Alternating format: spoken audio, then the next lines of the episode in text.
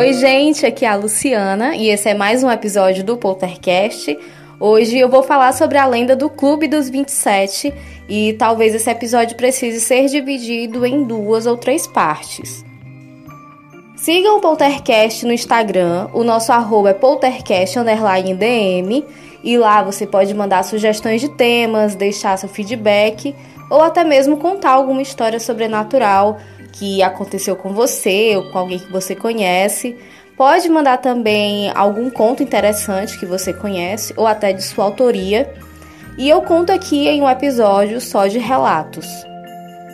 Você pode falar também com a gente por e-mail. O nosso endereço de e-mail é poltercastsugestões@gmail.com e esse endereço também é a nossa chave Pix para você ajudar a gente com qualquer valor Inclusive, eu quero agradecer ao Abraão Braga, a Dina Roque, ao Jonas Teófilo e à Luísa Helena, que mandaram sua contribuição. Muito, muito obrigada mesmo. E você pode contribuir também compartilhando e indicando os nossos episódios. Toda ajuda é muito bem-vinda. O meu último recado é sobre o Podcasters Unidos, que é uma iniciativa muito legal que rola lá no Instagram. Então vamos ouvir. A iniciativa Podcasters Unidos foi criada com a ideia de divulgar podcasts menos conhecidos, aqueles que, apesar de undergrounds, têm muita qualidade tanto em entretenimento quanto em opinião. Por aqui você tem a chance de conhecer novas vozes que movimentam essa rede. Então entre lá no nosso Instagram, o arroba Podcasters Unidos, é só escolher e dar o play. Recados dados, vamos lá para o episódio de hoje.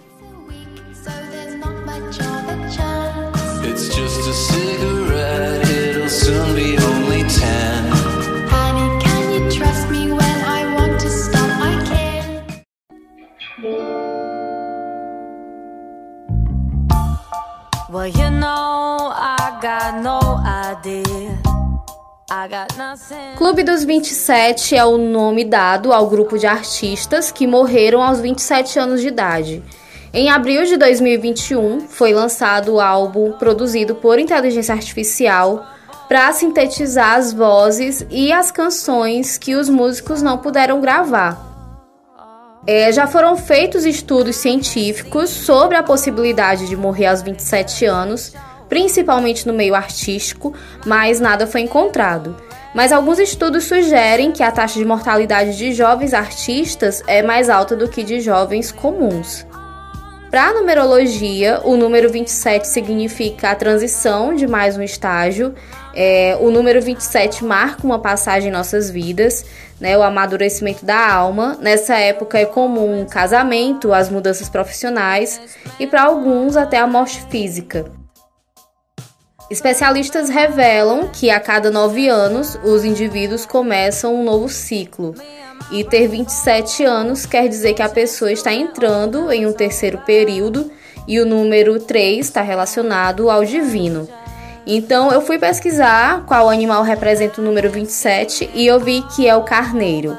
Aí eu fui pesquisar a simbologia do carneiro e vi que o totem do carneiro representa um novo ciclo de poder pessoal. Ele é o espírito da preparação e dos novos começos. Eu também tentei interpretar o número pessoal é, em relação ao nome e a data de nascimento de cada artista, ou pelo menos a maioria dos artistas da lista, porém eles têm números pessoais diferentes. Daí fica difícil encontrar um padrão né, por trás do mistério da, das mortes aos 27 anos. Da lenda do Clube dos 27, originou-se outra lenda que ficou conhecida como a Maldição do Isqueiro Branco esse mito, ele se baseia na morte de Jim Morrison, Jim Hendrix, Jane Joplin e Kurt Cobain. A lenda diz que esses artistas morreram com um isqueiro branco no bolso e que eles perderam a vida por conta de uma maldição que acompanhava isqueiros dessa cor.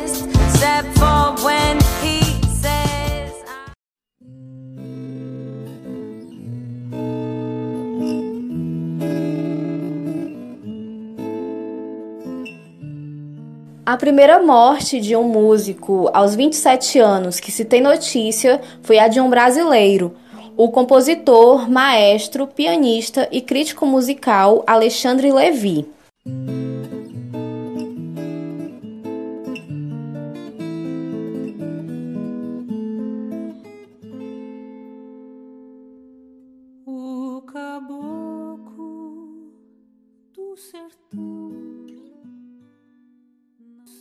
Ele é considerado responsável pela apresentação do samba à elite brasileira. O Alexandre estreou em apresentações públicas quando ainda tinha apenas 8 anos de idade, e isso fez com que ele fosse comparado a Mozart, que também foi um músico muito precoce e brilhante. Em suas composições, ele homenageava o folclore brasileiro. O Alexandre faleceu em 1892, aos 27 anos de idade, em São Paulo, a sua cidade natal, sem qualquer doença aparente, e ele se tornou então né, o primeiro nome na lista do Clube dos 27. O túmulo do compositor encontra-se no Cemitério da Consolação, e a Casa Levi, que foi fundada em 1860, por Henrique Levi, pai do Alexandre, existe até hoje e se encontra na Vila Madalena, na rua Girassol. O Alexandre Levi foi o primeiro crítico musical a comentar sobre o hino da Proclamação da República na sua coluna no jornal Correio Paulistano. Eu busquei bastante o que causou a morte do Alexandre Levi, mas não encontrei nada conclusivo, e nessa lista isso até que vai ser frequente, mas eu falei com o Marcos Rangel, que tem um canal de música no YouTube, e ele disse que em tudo que ele já leu sempre fala de um mal súbito. Que o Alexandre passou o dia tranquilo, depois de uma refeição ele se sentiu mal e faleceu. E isso poderia ter sido algo como um ataque cardíaco, mas que nunca encontrou nada detalhado sobre a morte do músico.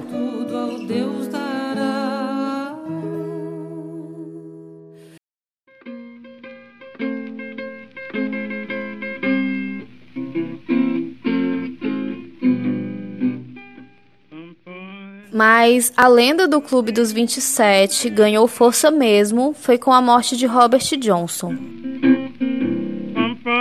O Johnson nasceu em Haslowhurst, no Mississippi. Sobre a sua data de nascimento, o registro oficial provavelmente não contém a data correta, já que vários outros documentos sugerem datas diferentes. A data mais indicada pelos pesquisadores e a sua família é a 8 de maio de 1911, os únicos registros da infância e da adolescência do Robert eram em campos dos membros de sua família, onde eles trabalhavam. Como ele não podia frequentar a escola, ele passou a se dedicar à música e aos 16 anos de idade ele tocava suas composições próprias em bares. Eu até fui pesquisar sobre a situação escolar dos jovens negros do Mississippi em 1900 e eu me deparei com uma matéria de 2016 que fala de Cleveland, que é uma cidade pequena do Mississippi, e acontece que ainda existe uma escola em que só estudam brancos e outra escola em que apenas crianças negras estudam. Não há uma lei proibindo, mas ainda assim eles frequentam escolas diferentes. E o Departamento de Justiça informou que Cleveland deverá fundir as comunidades estudantis, porém a Junta de Educação da cidade se opõe a essa fusão. Então é bem bizarro que em 2016, a notícia é de 2016, e é bem bizarro imaginar que tão próximo isso estava acontecendo, né? A mãe do Robert se chamava Julia Ann Major, ela era uma mulher livre, porém era filha de pais que nasceram escravizados ela casou com Charles Dodds em 1889. O Dodds ele era marceneiro e graças ao seu talento ele obteve sucesso na profissão. Dentro de alguns anos, eles conseguiram comprar sua própria terra para cultivo e moradia.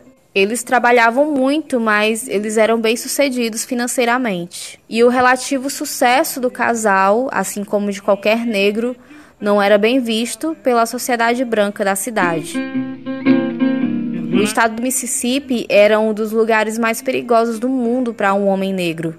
Naquela época ainda havia a cultura do linchamento no Mississippi e havia mais linchamentos e enforcamentos de negros do que em qualquer outro lugar dos Estados Unidos. Bastava um negro desagradar um homem branco por qualquer motivo e ele já corria risco de vida. E o Charles Dodds ele era constantemente provocado por esses homens e em certa ocasião, no ano de 1909, o Charles se envolveu em uma briga com a família Marchette e teve que fugir. Essa família era muito influente no, na, no local. Então ele teve que fugir e deixar para trás a família e todos os seus pertences.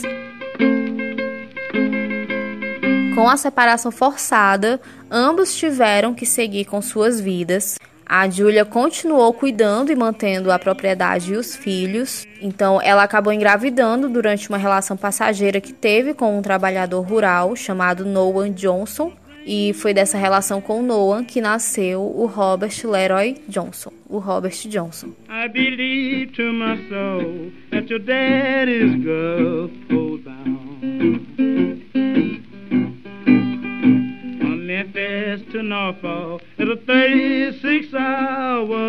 O Robert tinha cerca de dois anos de idade quando sua mãe perdeu tudo que tinha para as dívidas de imposto e muito provavelmente com alguma influência da mesma família que expulsou Charles da cidade. E a Julia passou a viver como trabalhadora nas lavouras de algodão no delta do Mississippi. Ela levou Robert com ela e outra parte de seus filhos foram viver com Charles no Memphis, no Tennessee.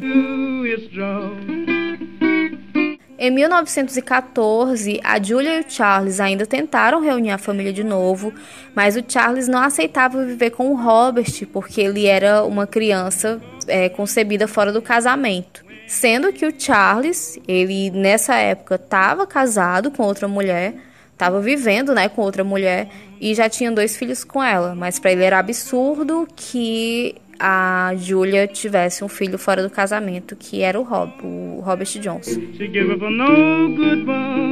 O Charles deu permissão para que a Julia casasse novamente em 1816. Então ela casou com um trabalhador rural chamado Willie Willis. O apelido dele era Dust, que quer dizer poerento. Então era Willie Dust Willis. Eles foram morar ao sul do Memphis e logo Robert se interessou por hinos, por canções de trabalho e todo tipo de música que chegasse até ele. O Robert só conseguiu seu primeiro violão aos 16 anos de idade.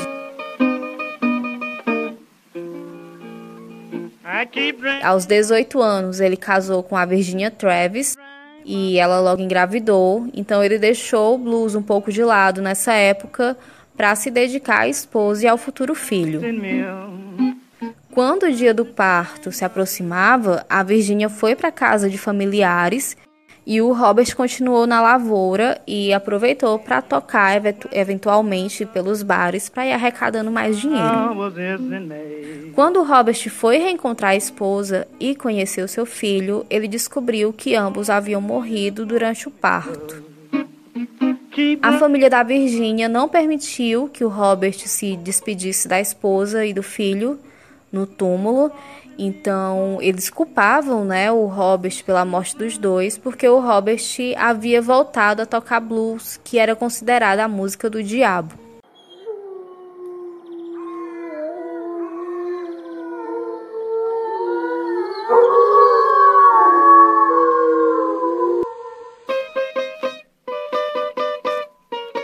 As famílias que trabalhavam no campo só voltavam para suas casas aos finais de semana, no domingo, as mulheres costumavam ir para a igreja, para a igreja batista, e os homens iam para os bares beber, assistir às apresentações de artistas do blues. Então, a igreja e os pastores não gostavam daquilo, afinal, os homens estavam gastando pouco dinheiro que tinha nos shows e não na igreja. E foi assim que o blues ganhou fama de música do diabo. Então não era só a família da esposa do, do Robert que não o via com bons olhos, né? Mas a cidade inteira. E não era só o Robert, era qualquer artista do blues. Aquele era um ambiente de muita religiosidade e conservadorismo. Os músicos do, do blues eram vistos como maus elementos e não cristãos. Depois desse episódio trágico, o Robert levava a vida em função da música, bebida e mulheres. Nessa época, o Robert era considerado um músico medíocre. Quando os músicos largavam os instrumentos para fazer uma pausa né, nos bares, o Robert pegava a guitarra de um deles e tentava tocar alguma coisa, mas o público reclamava do barulho que o Robert fazia e os músicos iam lá tomar o instrumento da mão dele. Após um ano da morte da esposa, o Robert decide viajar para a cidade natal para conhecer o pai biológico. Em 1931, ele casou pela segunda vez e conheceu Ike Zimmerman, que era um guitarrista experiente e que infelizmente não deixou nenhuma gravação. Durante meses, o Ike ensinou tudo o que pôde ao Robert. Eles treinavam na calma e no silêncio do cemitério todas as noites, e isso alimentava ainda mais a história que rondava a vida do Robert Johnson e do blues. Após quase um ano de treinos, o Robert retorna para a estrada. Ele entrou no mesmo bar em que havia servido de piada há um ano atrás. E o Robert subiu no palco, pediu permissão para tocar e deixou todo mundo de boca aberta.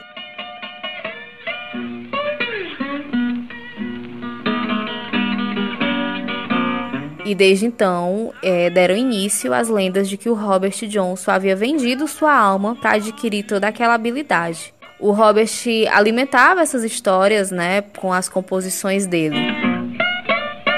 Os integrantes de sua família contam que ele era um homem gentil e amoroso com seus parentes, mas que quando estava na estrada ele ganhava outra personalidade. A encruzilhada entre as rodovias 61 e 49 em Sharkdale, onde o Robert teria vendido sua alma, tornou-se patrimônio histórico. Segundo a lenda, o Robert foi até o local levando seu violão e uma garrafa de uísque Lá ele fez um ritual de invocação ao demônio.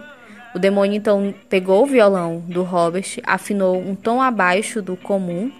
O pacto foi selado com o Robert e o demônio, tomando uma dose de uísque cada um. E o acordo era de que em 10 anos eles voltassem a se encontrar no mesmo local para que o Robert entregasse a alma dele. Logo após o pacto, o Robert teria escrito a música Crossroad Blues, onde relataria o seu encontro com o diabo. Me and the Devil Blues seria a música em que ele dá a entender que o dia de cumprir contrato estava chegando e que o demônio estava vindo bater à sua porta.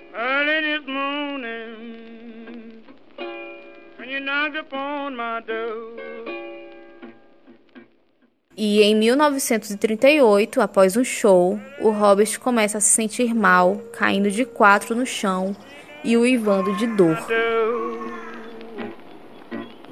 Segundo as histórias, o Robert havia assediado a esposa do dono do bar onde ele estava se apresentando.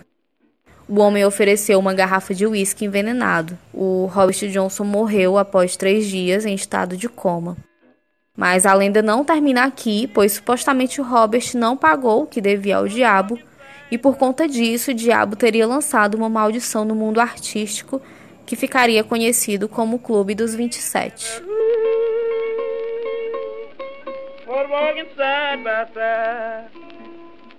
É aqui. Foi aqui que tudo aconteceu. Eu vou dizer o que tem que fazer. Vai para lá e começa a tocar uma música. Por quê? Porque tem um cara com quem eu preciso falar. E se tocar direitinho, ele vai aparecer. Tá, tá legal, Willy. E quem é esse cara? Não me pergunte, você sabe muito bem quem é. Em 86 foi lançado o filme Crossroad, que foi inspirado na história do Robert Johnson. O filme conta a história do Eugene Marlone, que é um músico, um jovem músico em busca de sucesso, de compor uma música que né, que leve ele ao estrelato. Então ele pede ajuda ao Willie Brown, que inclusive o Willie Brown, ele era um músico ídolo do Robert Johnson. Ele era um dos músicos que tocava lá naquele bar que o Robert frequentava, né, onde ele ia lá e pegava a guitarra dos músicos no intervalo, enfim. O Willie, ele leva o Eudine até a encruzilhada, onde ele mesmo havia feito um acordo com o diabo. Greenwood, Mississippi, agosto de 1938. O que, que aconteceu? Fale comigo! Aguente firme, baby! Os cães negros! Bob! Robert, não morra agora! A história do Robert também inspirou um episódio da série Supernatural, que aliás foi onde eu tive o primeiro contato com esse caso, com a história do Robert Johnson. O nome do episódio é Blues da Encruzilhada e é o oitavo episódio da segunda temporada. Robert Johnson is considered one of the greatest blues artists of all time. It's the template for what became rock and roll. I believe Robert Johnson was extremely talented, extremely gifted, and way off balance. Something's spinning strangely in that man's life. Em 2019, a Netflix lança o documentário O Diabo na Encruzilhada, contando em detalhes a vida do Robert Johnson. E eu indico bastante esse, porque ele é realmente muito bem produzido, muito bem contado.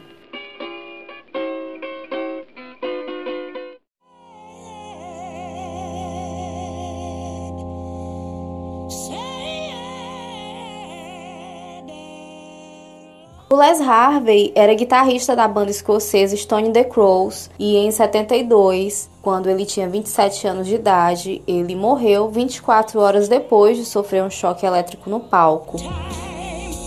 O acidente aconteceu durante um show no Swansea Top Rank, quando o Leslie tocou no cabo do microfone, sem aterramento e com as mãos molhadas.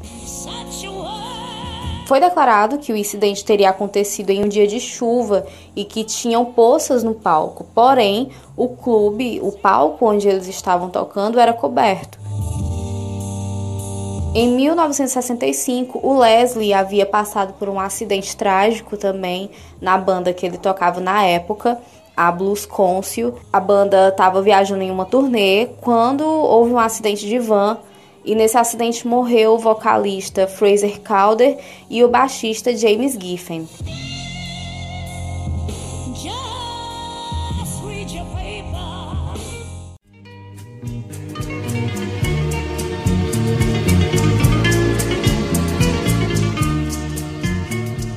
E temos mais um brasileiro na lista. Eu tô falando do cantor Evaldo Braga, cantor fluminense, também conhecido como Ídolo Negro, e considerado o maior enigma da história da MPB. Existe um boato que diz que o Evaldo teria sido jogado é, em uma lata de lixo pela sua mãe biológica. Essa história inspirou o cantor a compor a canção Eu Não Sou Lixo. Esse boato surgiu quando o cantor, já famoso, foi a Campos tentar encontrar sua mãe e um senhor o abordou na rua e contou essa história. O mais provável é que ele era filho de uma relação extraconjugal e foi abandonado e logo depois foi adotado por uma professora que lhe deu o sobrenome Braga. Porém, não se sabe por qual motivo ela o entregou ao Sam. O Sam era o que hoje é a Fundação Casa. Inclusive, o jogador Dário, conhecido como o Dada Maravilha, ele foi preso por furto e se tornou amigo do Evaldo lá dentro da instituição. Eles foram amigos a vida toda, porém é, não mantinham contato. O Dário foi a última pessoa com quem o Evaldo conversou antes da sua morte. E quando o jogador soube que o Evaldo estaria em Belo Horizonte, ele ligou para ele. Eles conversaram emocionados e marcaram de se encontrar no Rio de Janeiro dali a dois dias. O Dadá soube da morte do Evaldo é, na manhã seguinte, assim que acordou, o cantor morreu em 31 de janeiro de 73, aos 27 anos. Ele morreu na cidade de Areal quando o seu carro bateu em uma carreta e o Evaldo não deixou herdeiros, não se conhece nenhum parente seu, então não se sabe quem fica com o dinheiro dos seus direitos autorais. Desde a morte dele já apareceu muita gente se apresentando como mãe, irmão, filho, mas ninguém conseguiu comprovar até hoje parentesco. O escritor e jornalista Gonçalo Júnior publicou em 2017 a primeira biografia de Evaldo Braga com o título Eu Não Sou Lixo, a trágica vida do cantor Evaldo Braga.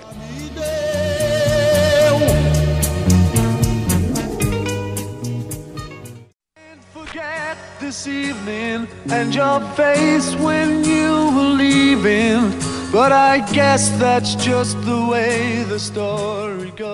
o Peter Han era cantor e compositor da banda britânica Badfinger.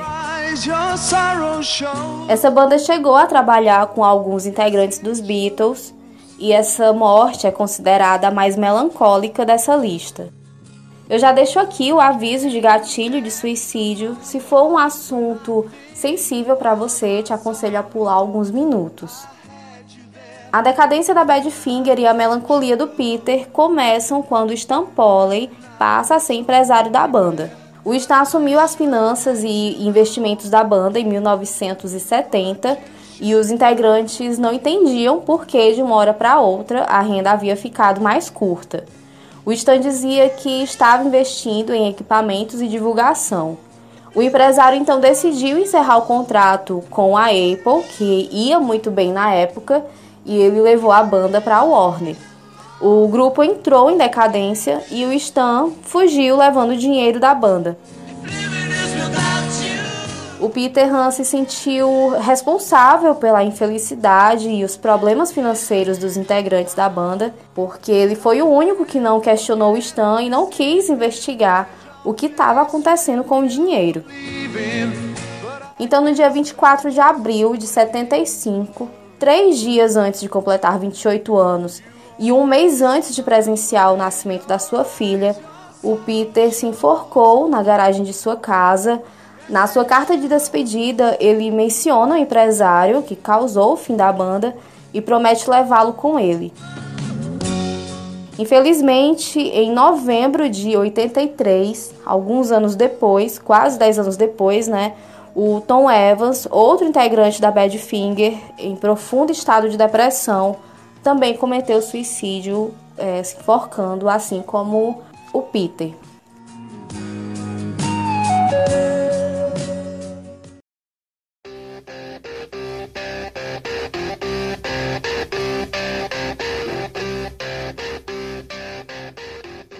E ainda no ano de 75, no mês de setembro, o Gary Ten, que era baixista da banda Uriah Heep, é dado como morto por engano após um choque elétrico com seu baixo de amplificação. Esse acidente deixou sequelas e o Gary se afastou da banda. O vício em drogas também causou esse afastamento. E provavelmente esse tempo afastado o levou ao estado de depressão e o Gary veio a falecer em 8 de dezembro de 75 em casa por overdose de drogas.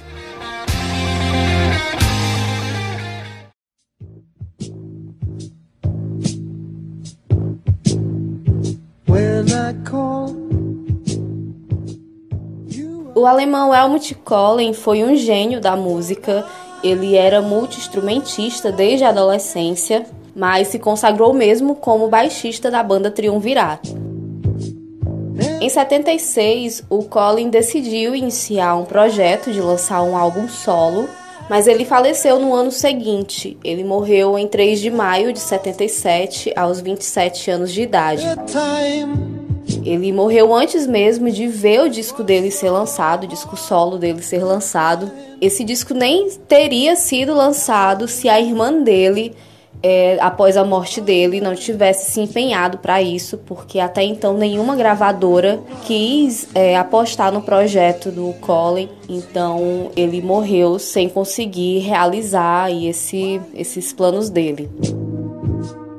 Além da música, ele tinha outra paixão que eram os carros. Ele gostava de correr e chegou a fazer isso profissionalmente. E foi em um carro que, infelizmente, ele encontrou a morte dele. O Colin se trancou na garagem com o veículo ligado e se envenenou, acabou se envenenando é, com monóxido de carbono.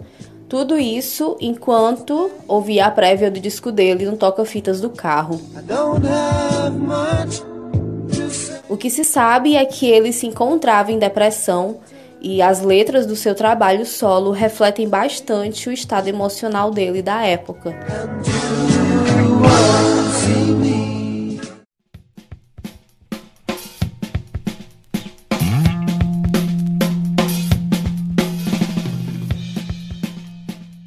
O Diniz Dale Boom, ele também era conhecido como Boom, e ele foi vocalista e guitarrista da banda de punk rock Minutemen, uma banda estadunidense.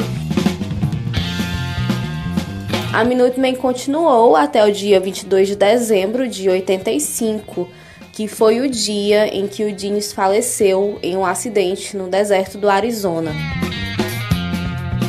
O Dibon sentia febre e por isso ele estava deitado na traseira da van da banda. Ele estava deitado próximo a uma janela e sem cinto de segurança.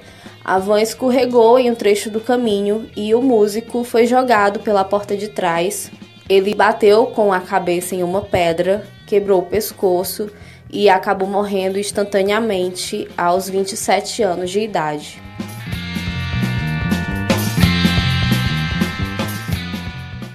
Elétrico era uma banda que o André Pretórios ia formar com o André Miller, que, que é do Plebe Hood, e com o Felipe, do Capital Inicial. E o André Pretórios era filho do embaixador da África do Sul.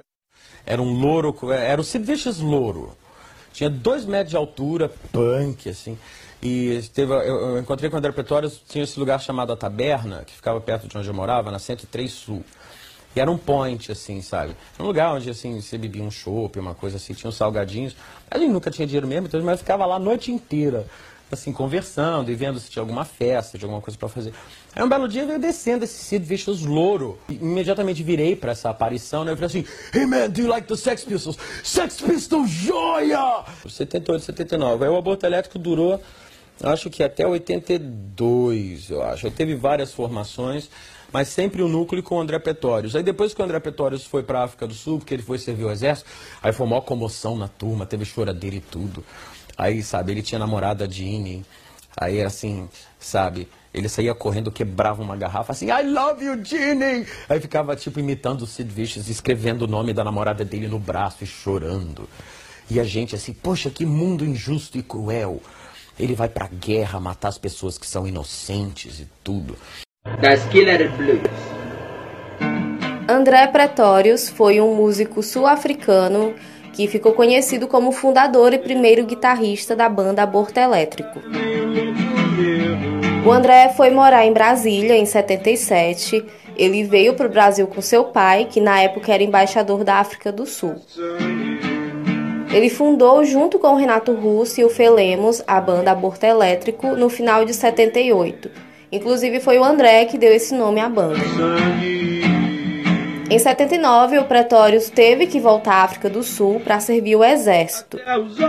Ele participou apenas de um único show em janeiro de 1980 em um bar brasiliense chamado Socana. Histórias contam que o Pretórios quebrou a sua palheta durante o show e mesmo assim ele continuou tocando com os dedos sangrando. Pouco tempo após esse show, ele teve que voltar à África do Sul e só retornou a Brasília em 82. A sua esposa, Virginia Hines, na época ainda namorada, comentou que o André havia voltado diferente e atormentado. Após o divórcio, o André passou a fazer uso pesado de heroína. O Pretórios morreu na Alemanha em 88, aos 27 anos, por overdose de heroína. Tem que ter elétrico no nome. Tipo aquelas bandas psicodélicas da Califórnia. Tipo Electric Flags? Electric Prunes, essas aí. Sei lá, podia ser tipo tijolo elétrico. Hum. abacaxi elétrico. abacaxi é bom, assim quando a gente for no Chacrinha, o abacaxi já tá no nome da banda. Bandeira elétrica, então? Não, Fê. A gente é uma banda punk. É, Esqueceram? Tem que pegar pesado. Sei lá, então, podia ser. A gente podia fazer uma referência a essas bandas punks da Inglaterra. Tudo bem. Mas do jeito que a gente toca mal, vai parecer mais um aborto.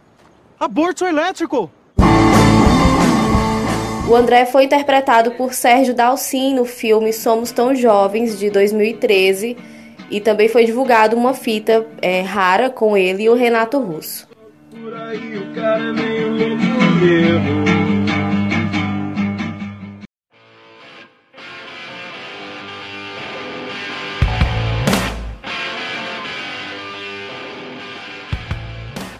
Mia Zapata nasceu em 25 de agosto de 65 em Louisville, no Kentucky. Aos 9 anos ela já tocava guitarra e piano. A Mia começou a trabalhar com música influenciada pelo punk rock, que era o seu ritmo favorito. Ela era vocalista da banda de punk rock The Gits.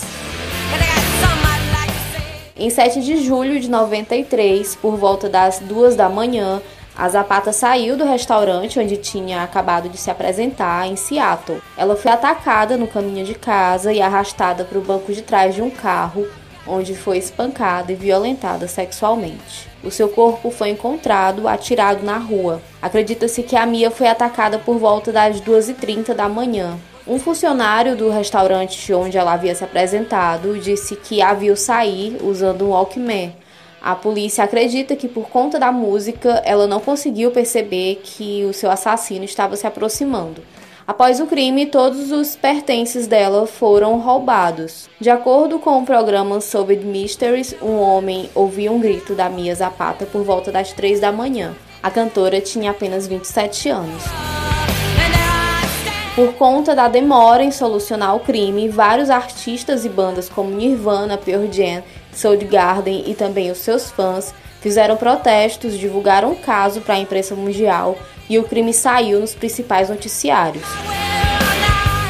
O material genético do criminoso, como saliva e esperma, foram coletados do corpo da Mia e guardados para uma futura e mais específica comprovação.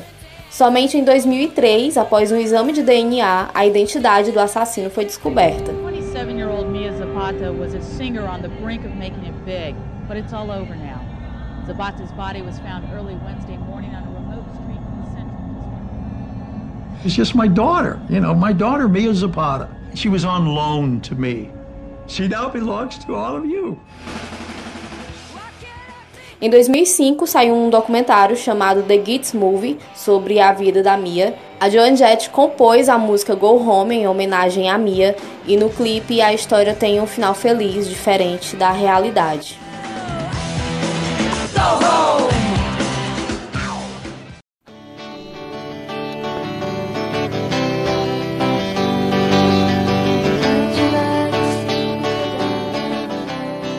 Kristen Mary Pfaff foi baixista da banda Hole entre 93 e 94. A Kristen foi relutante em aceitar o convite da Courtney Love para entrar na banda porque ela não queria deixar Minneapolis. Porém, ela aceitou o convite após conversar com seu pai e ele lhe aconselhar a aceitar. Em 93, a Kristen foi morar em Seattle. Nessa mesma época, a banda Hole obteve grande sucesso. Segundo uma entrevista dada pela Courtney Love, a Kristen estava tentando preencher a saudade de casa com o uso abusivo de heroína. Por isso, em 94, ela decidiu dar um tempo da banda, voltar para Minneapolis e dar entrada em um centro de desintoxicação. Kristen voltou para a banda para uma turnê e afirmava que estava completamente limpa. Mas aí aconteceu a tragédia da morte do Kurt Cobain e ela decidiu sair de vez do Hole e voltar permanentemente para sua cidade. Por volta das 9 da manhã do dia 16 de junho de 94, dia em que Kristen voltaria para casa, ela foi encontrada morta na banheira do seu apartamento. A morte da Kristen foi atribuída à overdose acidental de heroína. O pai dela disse em uma entrevista que ela era inteligente e que sempre tinha controle das suas ações, mas que naquele dia não. Ele nunca aceitou a versão da morte da Kristen. A banda Hole lançou uma compilação em 97 em memória dela. A Kristen havia se tornado amiga íntima do Kurt Cobain logo que entrou na banda ele costumava presentear ela com livros. O Coben não costumava manter amizades tão próximas, porém com a Kristen ele era bem diferente. De acordo com o irmão dela, o irmão mais novo dela, o Kurt e a Kristen passavam horas no telefone. Isso nos leva a outra teoria, que o Kurt Cobain ele também faz parte do Clube dos 27. Ele morreu dois meses antes da Kristen e também com alta taxa de heroína no sangue. Segundo a própria Kristen, a Courtney tem uma personalidade egocêntrica, narcisista e controladora. Inclusive, a personalidade da Courtney seria mais um dos motivos que levaria a Kristen a sair da banda. Alguém assim provavelmente não admitiria ver outra pessoa tendo tamanha relevância na vida do seu marido, e algumas teorias sugerem que ela teria algum envolvimento na morte deles dois.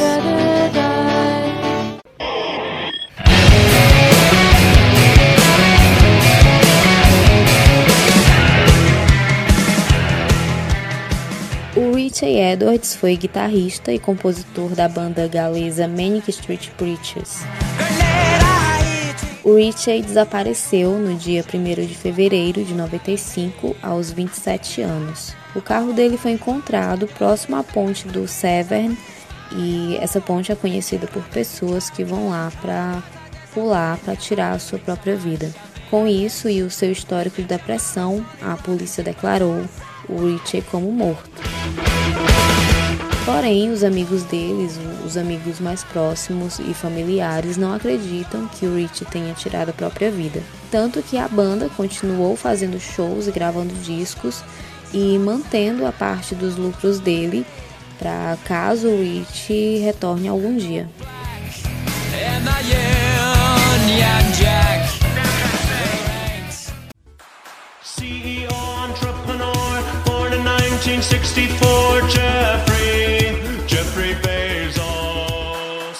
Gente, então é isso. A primeira parte desse episódio termina aqui. Semana que vem tem a segunda parte. Ainda não sei se vai ter uma terceira ou se a segunda parte vai ser a última. Ainda tô escrevendo o roteiro.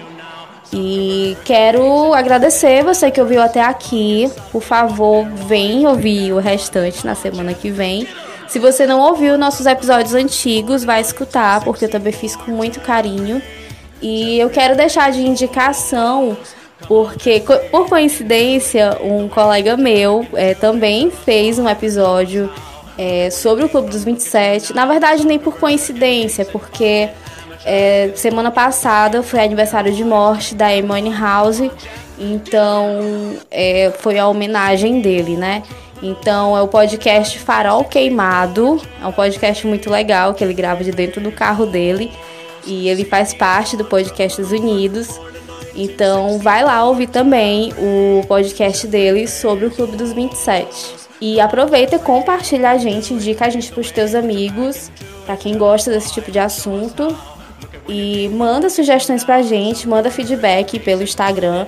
Inclusive, eu quero me desculpar porque o nosso Instagram tá bem parado, porque eu tenho meio que uma mania de estar tá organizando feed de Instagram e isso acabou até que me atrasando, porque era para eu estar tá postando em simultâneo com o episódio e acaba que eu tô bem atrasada lá.